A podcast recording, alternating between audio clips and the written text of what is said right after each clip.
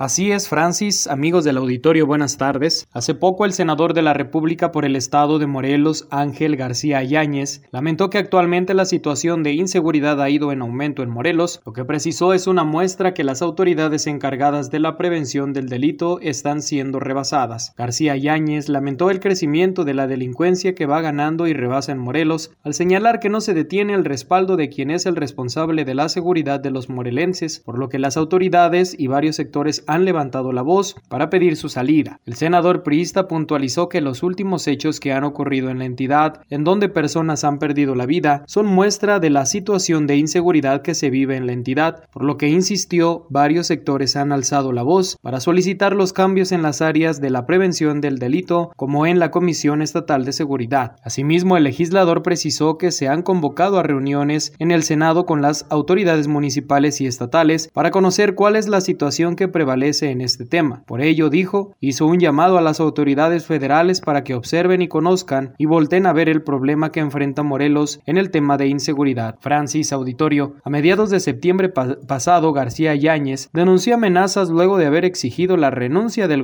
del gobernador de Morelos, Cuauhtémoc Blanco, y del comisionado estatal de seguridad por los índices de violencia que se vive en la entidad. En aquel tiempo, recordó que hace unos días en el Senado hizo un pronunciamiento a nombre de los morelenses porque el gobernador no tiene la capacidad de gobernar. Ya a dos años del mandato estatal del exfutbolista Cuauhtémoc Blanco, no se ven los resultados positivos al estado de Morelos. Mi reporte.